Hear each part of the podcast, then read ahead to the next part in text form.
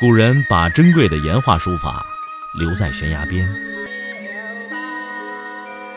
我把时间打磨成碎片，留在你的耳边。拿铁磨牙时刻。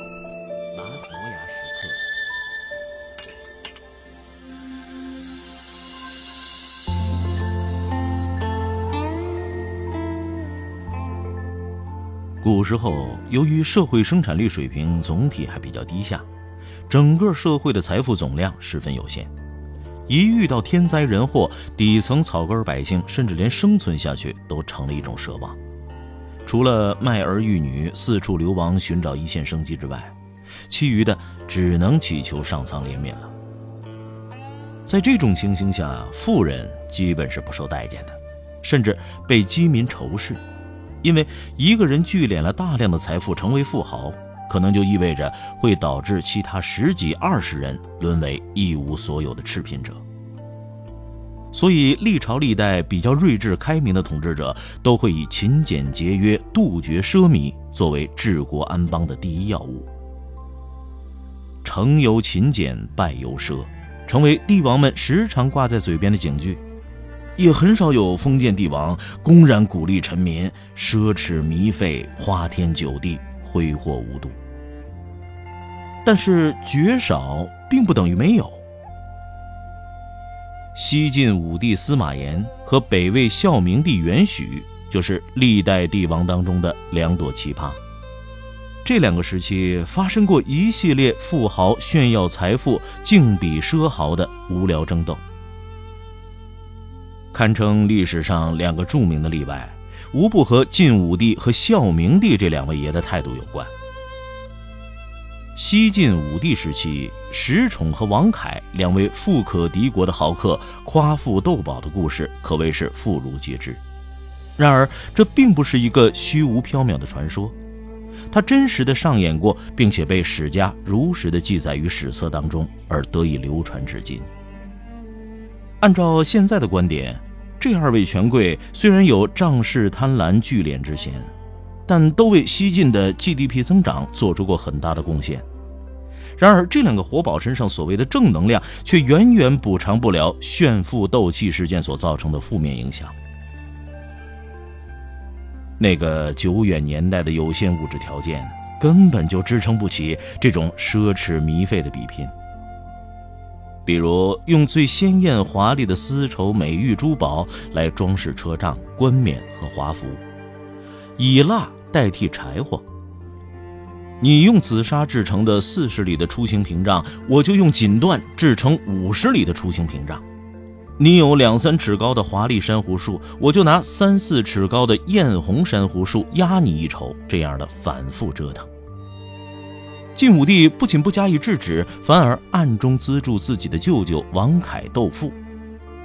王恺虽然获得皇帝的力挺，却还是常常败于实力更加雄厚的石崇之手。晋武帝司马炎乐于当仲裁，对这场富人奢华游戏看得津津有味，乐此不疲。不可否认的是。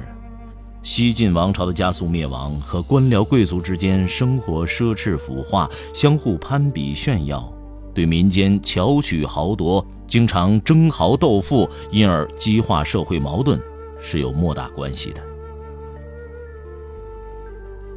历史惊人的相似，北魏孝文帝期间，历史上上演了令人似曾相识的一幕。发生了高阳王元雍和河间王元琛斗富的事件，让人见识了中国历史的阴循诡气。史料上记载，家底儿丰厚的河间王元琛在顾盼自雄、得意洋洋间，曾经对另一位宗室成员元荣说道：“不恨我不见石崇，恨石崇不见我。”意思是。挥金如土的西晋首富石崇都不如自己富有，更不要说那个经常和自己斗富置气、不自量力的元雍了。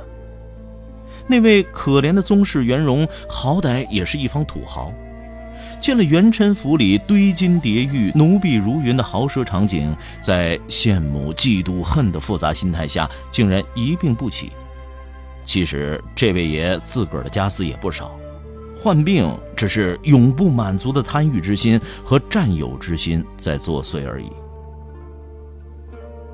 高阳王元雍和河间王元琛之间的夸父斗狠一时难分高下，但这帮富有宇内的贵族是不会知足的，正应了那句老话：“人心不死，蛇吞象。”最能显现这帮锦衣玉食、平时显得温文尔雅的皇亲贵戚丑态毕露的一件事是，有一天，孝明帝的生母胡太后把这些当朝的权贵带到朝廷府库门口，以半开玩笑和半戏谑的口气说：“嗯，大家都看到了吧？啊，朝廷府库，你们能拿多少就尽管拿吧。”这话音未落，大家一拥而进，争先恐后，衣冠被扯烂，鞋子脱落，全然不顾，唯恐别人比自己办得多。其中，张武王元荣和那位被誉为一代名臣的大都督将军李崇，肩扛手提，拿的实在太多。平时养尊处优的肥大身躯，哪里承受得住这样的负重？结果，一个崴了脚，一个闪了腰。消息传出后。成为民间笑谈。穷奢极欲的贵族们相互之间，一旦有了那种虚骄之气冒头，炫富、斗富、攀比、浪费等不以为耻、反以为荣的拼斗，必会应运而生，往往也就预示着他们所属的朝代即将土崩瓦解。石崇和王凯斗富的事件发生二十年后。曾经富庶强盛的西晋王朝灰飞烟灭，北魏高阳王元雍和河间王元琛的竞富攀比如火如荼、昏天黑地进行之后，不过十数年就断送了这个曾经强悍犀利的草原民族近一百五十年的基业。到了王朝末世，遍地兵乱，烟尘四起，存亡不保之际。那些煞费苦心搜罗的财富，又有何用呢？只不过又成了新胜利者的战利品罢了。石崇、王凯、元雍、元琛等苍白肤浅之辈，和今天那些只信奉拜物教的人又何其相似？以金钱为信仰的人，必被胸中泛滥的欲海所吞没。人性本自私贪婪，所以说欲海难填。古代富豪斗富的故事，足当引以为戒。但那时的富豪和如今的这些拥有私人飞机、豪华游艇、开兰博基尼、住上亿豪宅、动辄金屋藏娇、将亿万资产随意转出境外的贵人们比，也属于小巫见大巫。钱是好东西，谁都喜欢。但也需取之有道，太过、太贪、太招摇、太显摆了，就不一定是好事儿。古今同此理，环球共良热。当然，除非你的钱财来的清白，不惧曝光，愿意高调炫耀，那是你自己的事儿。人的贪欲永无止境，必须用良性的机制来遏制，否则作死必死。有句禅语这样说：“金也空，银也空，死后何曾在手中？”古往今来，许多人、许多事儿都毁在一个贪字上，败在一个炫字上。战战青天，神明在上，当自思自量啊！